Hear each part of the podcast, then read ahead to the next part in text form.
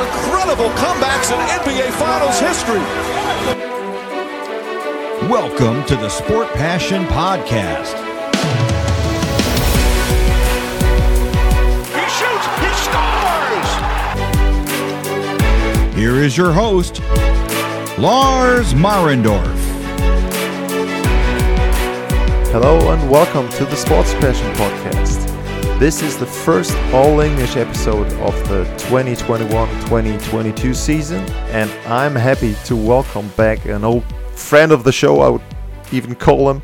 It's Arthur Staple, who in the past has covered the Islanders and now has some more responsibility, and he's gonna talk about that. He'll talk about the Rangers, Islanders, what to expect from the teams, what he's seen in the offseason. So, a great interview once again with Arthur. And if you want to follow Arthur, who's definitely worth a follow, at Stape Athletic is the Twitter handle. A lot of great stories, as I said, about the Islanders, about the Rangers, about hockey there in general. So at Stape Athletic, follow Arthur Staple, and now hopefully enjoy the interview with him.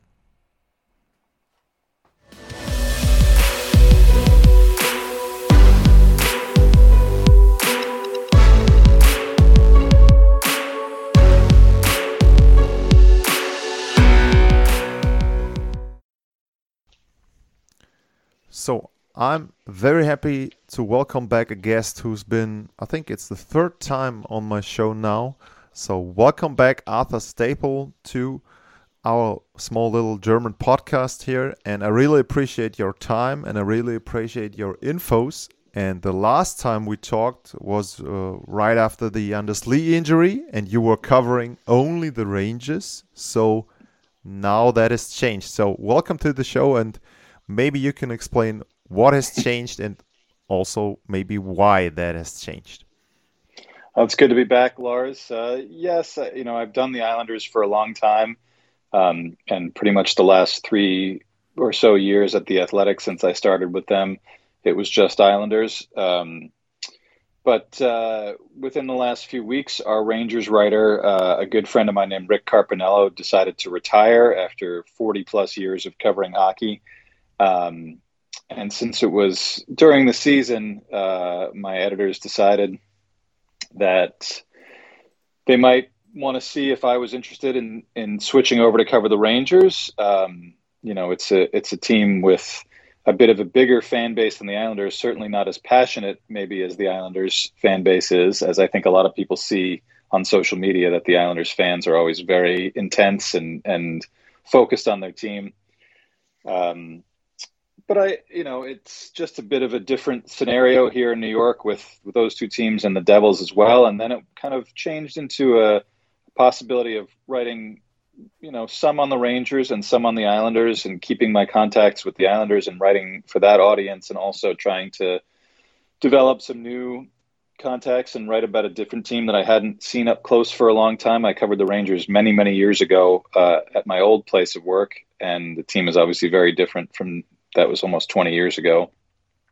But um, but I am from this area, and uh, you know I understand the the the excitement that both teams can generate when they're good, and the Islanders obviously have been good for a few years now. The Rangers are trying to get back to that level after being good for a very long time. Um, so it seemed like a good time to try my hand at, at doing a little bit of both. Um, some of the reactions on online have not been so great. I think a lot of Islander fans feel the athletic might be changing some things to to focus our coverage away from them but that is definitely not going to be the case. I think i think for people who subscribe to our site um, they're going to get more coverage of both teams which i think is going to be better for everyone. Okay just from the daily work which was would interest me as someone who has been to a couple of, of training locations there and also covering some teams in germany are you going to both rings when they have practices, and are you just going to the home games? Because if you would travel with one team, you would miss pretty much the other team's games. How does your daily daily schedule look like covering the teams right now? Um, well, Rick uh, Carpiniello is still on the clock, I think, until the end of the month. So okay. he's got a few more games to, to, to write about. Um, and I was at Islanders practice today, working on a couple of stories. Um, I was also on the phone talking to some people for some stories about the Rangers. So it's okay. it makes it a little bit busier for me, maybe a little harder to keep track. But I think, you know, when I started at the Athletic uh, almost four years ago, the the purpose of our of our coverage was not necessarily to cover every minute by minute, you know, update on whether it's a minor injury or a lineup change, um, but more so to to really write in-depth stories on some of the per- players on the team, some of the ideas that each team is trying to put into practice, um, and I think that's really what I want to get back to with doing both teams. That there that there may be some some larger stories or, or deeper features to have the time to do without getting too caught up in who's playing with whom or how each game turns out. Um, you know, there's just a different audience, I think, for us in terms of what we try to develop, and to, rather than just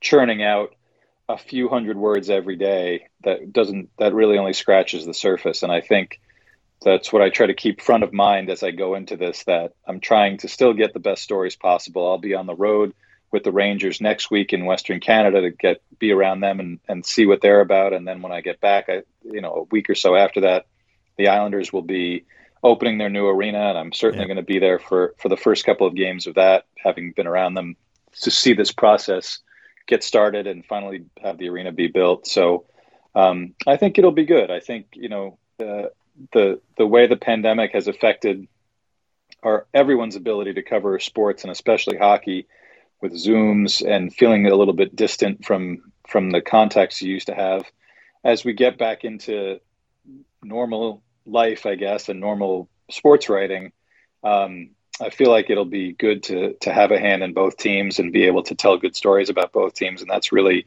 what will keep people reading yeah and i mean that's one thing that I value highly with uh, the Athletic. You mentioned Rick uh, Campanello there. Um, I was just reading a, an article by Shayna Goldman um, about the Rangers power play. So you got multiple people covering the New York and metropolitan area teams, um, guys for the Devils as well. So um, I think that's that's great. And as you mentioned, most of this stuff is not what you usually have, but it's more into details and into the stories and into the people. So regarding the two teams, let's let's start with the Rangers. And I said in my preview their offseason pretty much started during the end of last year because after that Tom Wilson game, if you want to call it that, um, against the Capitals, a lot of things have changed for the Rangers. They changed their GM, their coach.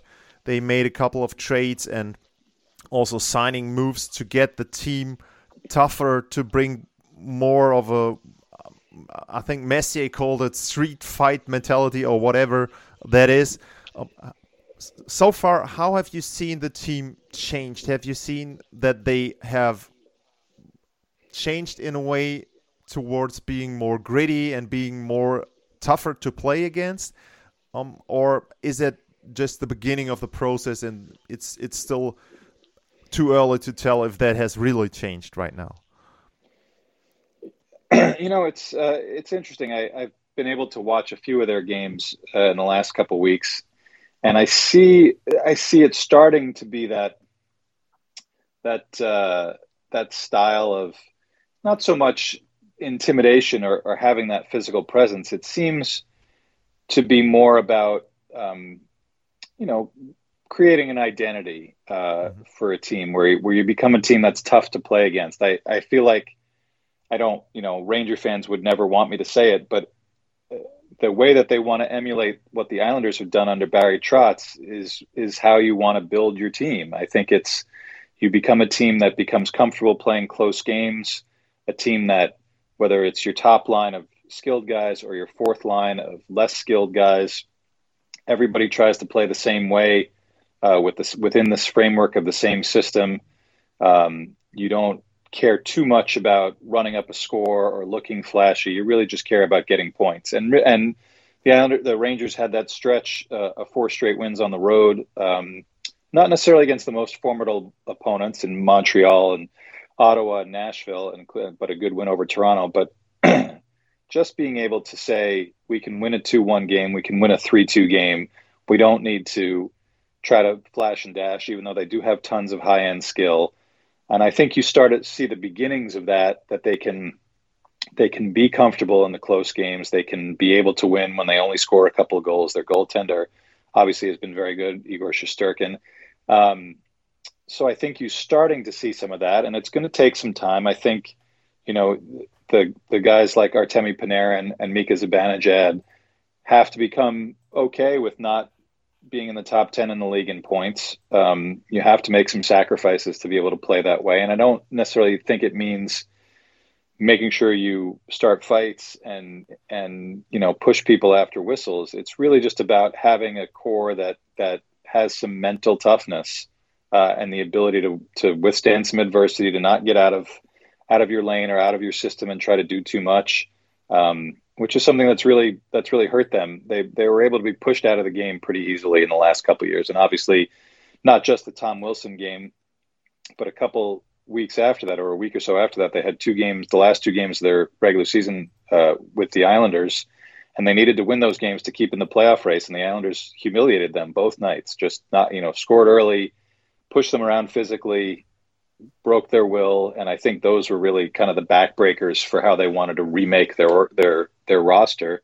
Um, so I think you're starting to see some of that that Chris Drury wanted to bring in, not just Ryan Reaves is going to fight people or you know Bark, Barclay Goodrow is going to is going to cross check someone. I think it's more about the mentality, and I think they they've shown flashes of it. Um, they took a bit of a step back the other night against Calgary, but I think also Gerard Gallant is the kind of coach who has enough cachet and enough history as a as a coach who is is understanding of his players and wants to see them succeed and be motivated, but also can be a little bit tough. And I think he got a little tough with them and was very candid in his comments. And I think that's something that's a bit new too, that they also have to understand that you can't just let it go on or you can't mope or drift a bit mentally because you had a couple bad games, that it has to be right back to work and right back to that same mentality. So I think it will take some time, but I think they're on the right track. Yeah, and the great thing talking to you is that you pretty much crossed off a lot of my notes for possible questions in in that one answer. Um, you mentioned that they have a lot of um, high end skill there and talents there. Um, Kaapo Kakko and Alexis Lafreniere are the two that, that come to mind when when people mention young talents at the Rangers. And Lafreniere, I think, has got to a good start this season. Kakko is injured right now. I think he's about to come back maybe um, the next game.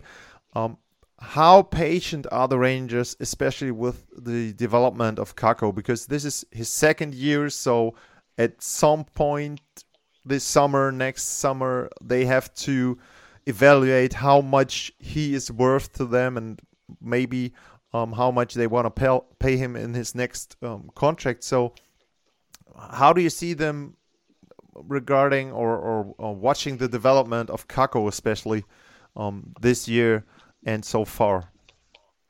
It's an interesting one with him. Um, you know, this being the end of his entry level contract this season, and he really hasn't succeeded in the way that you might have thought, but obviously the team hasn't succeeded in, a similar fashion. So, um, you know, if, if this is really going to be a breakout year for him, it might actually be a difficult situation for the Rangers because then you get into an area where uh, they have some other contracts. They have, you know, Adam Fox will be due a new contract next season, and obviously that's going to be top of the line uh, consideration for Chris Drury and also top dollar because this is the reigning Norris Trophy winner. Um, and they don't, you know, they have some decent cap space right now, but I think as you move forward, it, it starts to narrow quite a bit because they do have quite a few guys signed through this season, especially after Mika Zibanejad's deal that they that they came to right before the season began. So I think Kakko is an interesting one. You know, they have him playing with Panarin and Strome. Um, it's a very good second line. If he succeeds in that spot, if he can put together a very good year, it's obviously beneficial to the Rangers. But also, there's the danger of, of an offer sheet of a, a situation like uh, like Montreal faced with Kotkaniemi, where you get a, a big one year offer that's hard to match, that would force you to make some other changes. Um, so there's there's always those kinds of considerations with with young players. You want them to succeed and grow and and take the big step that you expected when you make when you pick a guy like that second overall. But also, there's a bit of danger lurking for them because everyone is is so tight to the cap, and it's only going to go up by a million dollars for next season. So, um, I'm certainly not saying that the Rangers would prefer that he have another mediocre season by any means. They want him to be be good because he's an important top six player for them among their forward group. Um, but I would be curious to see if he able if he is able to have a, a, much bigger jump this season from the last two, how they handle that in terms of negotiations in the offseason and how other teams view him uh, in terms of an offer sheet, which, as we've seen, is incredibly rare around the league. Yeah, yeah. Sadly, uh, I would say because I think there was a lot of entertainment in the summer with what the Hurricanes did there. So um, I would love to see more of those um, in the NHL. Uh, what's interesting to me is that you you said that maybe the Rangers try to emulate in a way the style and stru- not the style but the structure maybe that the Islanders have since they got Barry Trotz. And what's interesting to me is that the difference when you look at their the the money they pay for their players, the Rangers and then uh, the Islanders, I think there's it, it looks different um to me because um the Rangers are more more top heavy to me um, in their payment. As when you watch that Trouba is earning eight million, Panarin is earning eleven and a half, a, a little bit more than that. And when you watch the Rangers cap roll, they have, I would say, um, a pretty good structure f- for most of their good players between four and seven million, and that to me is t- two concepts. So regarding the offseason from the Islanders, um, you mentioned that they were pretty successful. They went to the conference final twice, so and they knew that they're gonna get their captain back, Anders Lee, um, who was out for the, the rest of the regular season and the playoffs. So they knew they're gonna get um, a top player back. So the approach they had to their offseason, what was their approach there in, in tuning up and maybe finding what was missing for the next step to to finally get to the to the Stanley Cup Finals um, again. What did you see in, in the way they handled their off season, um, the Islanders, in regards to what, what was missing for them? Um, you know, it, certainly can't be said that, that you know that Lou Lamoriello is uh, is hesitant to be all in, as we like to say over here. Yeah. Um, when it comes to trying to win. You know, these last two seasons, I think uh, he's maybe given out some, uh, like you said, managed managed the, the, the salary range incredibly well. And I think this offseason, the deals that Adam Pelech and now Ryan Pulock, whose deal won't start until uh, 2022, the, they're two top defensemen to get them both on a combined amount that's uh, below 12 million total for uh, the top defensive pair on one of the top defensive teams in the league, who are both 26, 27 years old, is is a real masterstroke. And I think that's the thing that a lot of people will remember. They they obviously lost a couple of key guys in Nick Leddy, who they traded to Detroit, and Jordan Eberle, who went to Seattle in the expansion draft. Uh, they signed Kyle Palmieri essentially to take yeah. Eberle spot. Maybe the one area where they they could have you know done a bit better was filling Leddy's role um, they did bring in Zdeno Chara, uh, who you know is is a fascinating story, and I think for Islander fans of a certain age, really fills them with joy to see a guy who was here when the team was at one of their lowest points when they drafted him in the in the late 1990s, and he came and played his first three NHL seasons on some of the worst hockey teams even the Islanders have ever seen in the late 1990s and then was traded to Ottawa in the Alexei Yashin deal and blossomed into the player that who will go straight to the Hall of Fame the minute he decides to retire, whenever that may be. So to see him come back um, bring is a bit of good nostalgia, but also he's 44 years old, and is he the sort of player who can play the style the Islanders and Barry Trotz demand, a very consistent, high effort, high impact uh, style to keep pucks out of your own net and to keep pucks moving away from your defensive zone. So far, it's been a bit rocky for Chara. Um, you have to think he'll he'll be able to catch on because he's still a pretty well conditioned guy even at his age. But I have to have to think that when when Lou Lamoriello traded Nick Leddy back in July um, to Detroit that he had something a little bit more, um, a little bit bigger in mind to, as a replacement. Someone who's maybe a bit younger than Chara, a bit more offense minded, as Leddy was. Um, someone who f- maybe fit their their style of play a bit better. So, have you know, having lost that and having Chara in there, and then you also have Andy Greene back, who'll be 39 in a couple of days. Those are those are some senior citizens when it comes to the NHL. Uh, both guys that have been, played a long time and played at a high level, but but it's a long season, and the Islanders don't have a ton of depth on defense. They don't have a lot of guys ready to step in when needed. So um, perhaps that's the one area that may come back to bite them. But overall, coming off the the two performances they've had in the last two playoffs, getting so close to the finals.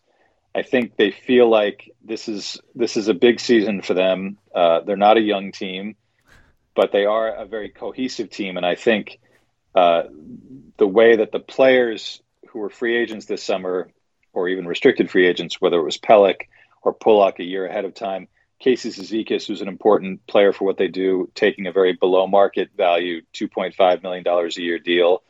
Um, these are guys that want to win, and they're very close with one another. And I think um, to look back and see the way that Lou Lamoriello uh, played his hand when he came in uh, almost four years ago, keeping a lot of the core of the team together that hadn't been very successful for a couple years and building them back up, also with help from Barry Trotz.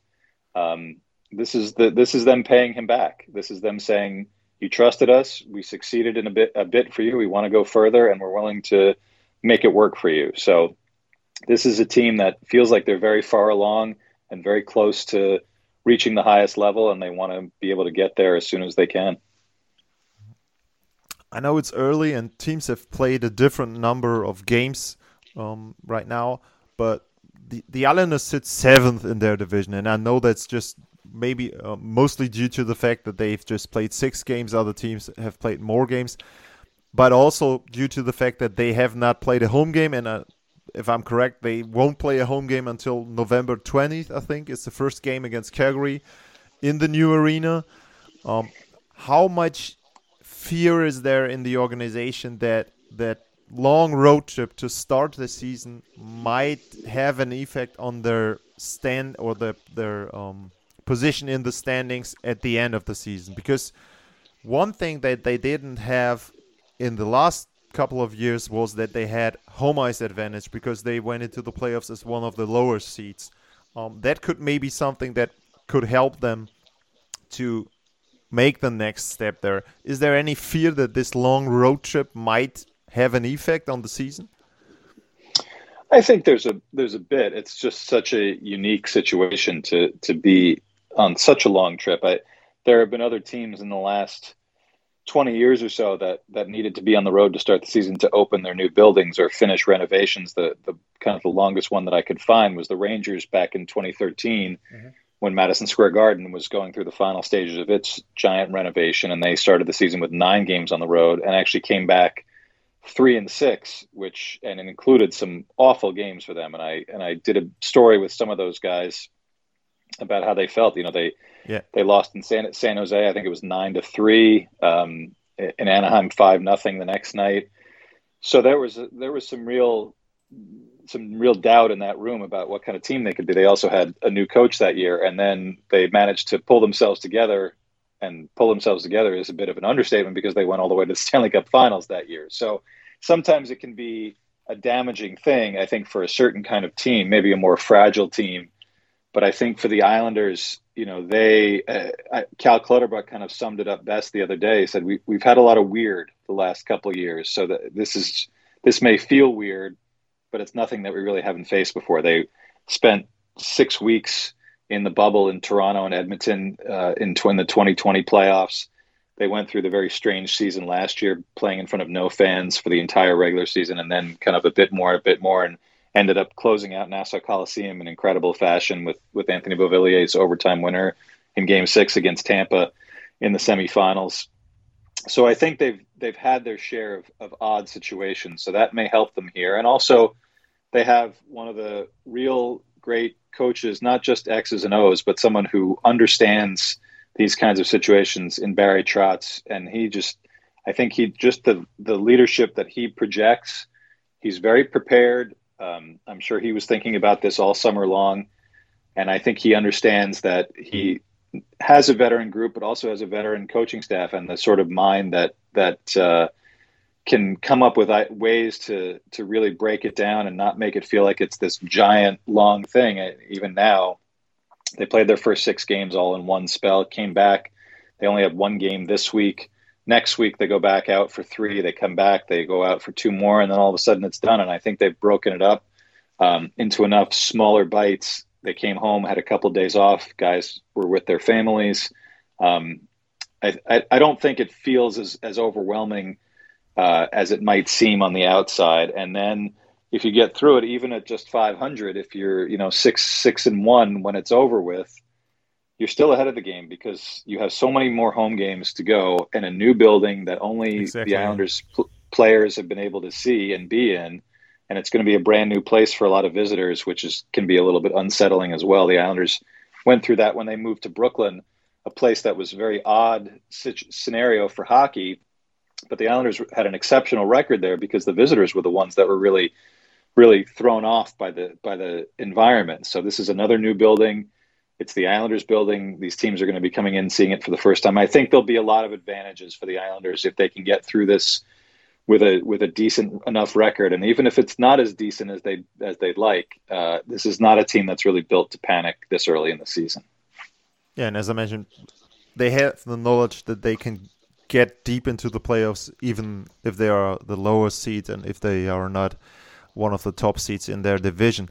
Um, you briefly mentioned when we talked about the Rangers. You briefly mentioned um, Igor Shesterkin, and you got Ilya Sorokin on the other side um, for playing for the Islanders. Um, has there been any buzz about those two Russian goaltenders, both in New York and both playing very good right now to start the season? Is that something that that is mentioned there in the in the news? not always in tandem, because I think fan, Islander fans and Ranger fans would not be delighted to hear that those two are very good friends and have been for a long time. Um, and we're really, you know, uh, the most fascinating part to me uh, is that they were good friends and kind of came up through the Russian system together, but also were on the biggest rival teams in CSKA yeah. and, and SKA for so many years and now here they are on two of the biggest rivals, at least as far as in the United States, as far as hockey hockey is concerned, and very close proximity to one another. It's um, it's it's a tremendous story, and it's you know because of the pandemic, it's been hard to dig in on it, but uh, it's definitely one of the things that I want to look into and get a chance to talk to both of them about if it's possible. Um, you know, it's interesting to see. Shesterkin seems like a bit more uh, a bit more serious guy than Sorokin. Sorokin, I think even through the zooms that we've had with him, yes. and his, his English his his English has been incredible considering when he came here he knew very little and had to spend his whole time in the Toronto bubble uh, 18 months ago just learning English and practicing and not being able to play.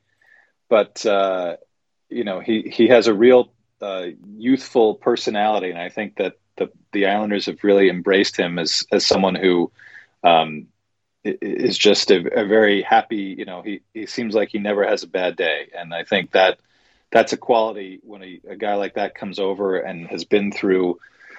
You know, pretty much from day one of the pandemic to now, this is the time that he spent in an, in a country several thousand miles from home, and has performed as well as he's had as he has.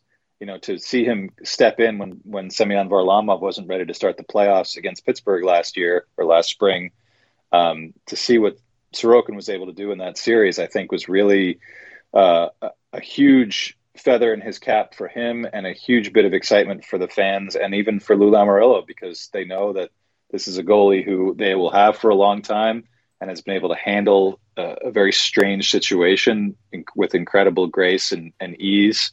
Um, so that gives them a lot of confidence in, in, a very important position. And as far as Shesterkin goes, um, you know he looks very Henrik Lundqvist like. Uh, it, it is it is a bit of a reminder of how the Rangers were so successful when Lundqvist was at his peak. Um, they they played a, a style that that allowed some maybe some better chances than you would think for a team that was built that way. But Lundqvist would always shut the door, And Shesterkin certainly did that uh, in their road trip where he only gave up, I think it was five or six goals in four games, and especially that that incredible game in Toronto with the thrilling overtime, um, where he you know just seemed to make acrobatic save after acrobatic save. He's uh, he's a really dynamic player um, for a goalie, and I think the Rangers, uh, lots of other teams, probably feeling very jealous that uh, even in the post Lundqvist era, the Rangers may have found a goalie that can last them another ten or fifteen years and play play at such a high level that Shesterkin is already playing at. So it's it's a good time uh, to be a fan of both of these teams as far as their goalies are concerned, because these are two guys that have another decade in their prime at least uh, to perhaps be dueling against one another, and hopefully in a playoff series or two if uh, if if it can work out that way. Well, that could lead to my last question. If you would look out into the season, if you would look out into your glass bowl and say, okay, this is the way I would expect, or maybe I would think the season ends for both teams. Where do you see them ending? I had just to to give you um, my thoughts on them when I did my previews. I had the Islanders winning their division, and I had the Rangers somewhere in the playoff bubble, four or five. So maybe regarding the other divisions, maybe they end up in the in the playoffs, and I have the Islanders as one of the the favorites, maybe even to to get to the Stanley Cup final because I think that Tampa is not as good anymore, and a team like Florida might start good, but I don't know how they will play in the playoffs. So, what is your outlook for those teams um, in the rest of the season? Uh, you know, I had very much the same thought uh, at the beginning of the year. Now that I've been able to see a couple weeks, I might I might change it a tad. Um, but I could certainly see the Islanders competing for the division. I'm not I'm not sure that they're built for regular season success the way that a team like Carolina is, and so I think maybe I give the edge now to the to the Hurricanes, seeing the way that they've started. They've gotten better goaltending than I would have expected, yeah. and uh, and their skill level is is really uh, maybe unparalleled in the division. So um, I had I initially had the Islanders one, I think Flyers two, Carolina three, Rangers four. I'd probably jumble it now and say Carolina one, Islanders two. I'm not so sure the Rangers can get to three, but they could be in that four, five, and six mix. I'm I'm feeling confident that the Flyers will be in the playoffs. I think uh, Alain Vigneault is the kind of coach who doesn't miss the playoffs more than one year in a row, so they seem to have gotten things back on track. Washington's off to a good start. Pittsburgh's off to a good start, although they seem to be uh, fading a bit and in need of of their star players to come back but uh, but I you know and I think it's going to the challenge really for the Rangers is to make is to see if they can beat out one of Pittsburgh or Washington and and have some staying power. Um, as I said, you know they they looked very good. They looked like a team that could start to be have that mental toughness to be able to withstand a long season and withstand some ups and downs. Um, they've had you know Kakko out with an injury, Strome missing time with COVID. Uh, so they've been through some situations already that that can test them, and if they can come through those feeling good and, and still being in the mix in the division, then maybe they will have developed some of that toughness along the way. I think it's going to be difficult for them because Washington and Pittsburgh, much like the Islanders, they learned how to win these these games and, and get it and get points to get into the playoffs a long, long time ago. And that's that's important knowledge to have when you when you go through an 82 game season. So uh, I think they'll need a bit of luck. The Rangers will to get there. Um, right now, I'd probably pick them for fifth, and maybe if the other division, like you said, is is is weaker, uh, that will be good enough. But if it's not, you know, I think the Rangers still can take some heart that there's some progress there because they have started to change kind of their character a bit. And uh, if it doesn't work this season, at least they'll know that they're on the right track. Arthur, as always, thanks a lot for your information, and I hope that it's going to be a great first game at the I think it's a U- UBS Arena at Belmont Park. Um, by the way, how far is that, or, or um, how's that different to the Nassau Coliseum from the travel? I think it's closer to to the um, Manhattan area than than the Nassau Coliseum from the travel. Yeah, it's about it's about uh, I'd say 15 miles, maybe 10 or 10, 10 or so miles uh, further west from Nassau Coliseum, so closer to New York City. It's okay. right on the border of Long Island and Queens. Um, and I think the most important part for people that want to go there that don't, you know, that, whether living in the city or, or visitors is that there is a, a train stop at Okay, UBS cool. Arena, which there never was at Nassau Coliseum. So hopefully That's the That would problem be- I had. Yeah. that will be a bigger drawing point for people like yourself to come in and see games. Okay. Arthur, thanks a lot. Always a pleasure. And as I said, I hope for a great first game, and I hope that you can arrange both teams very good during this season. Thanks a lot. Thank you so much, Lars. I appreciate it.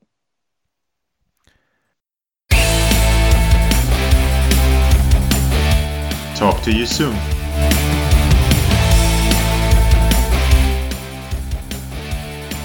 Thanks for listening. Bye, guys.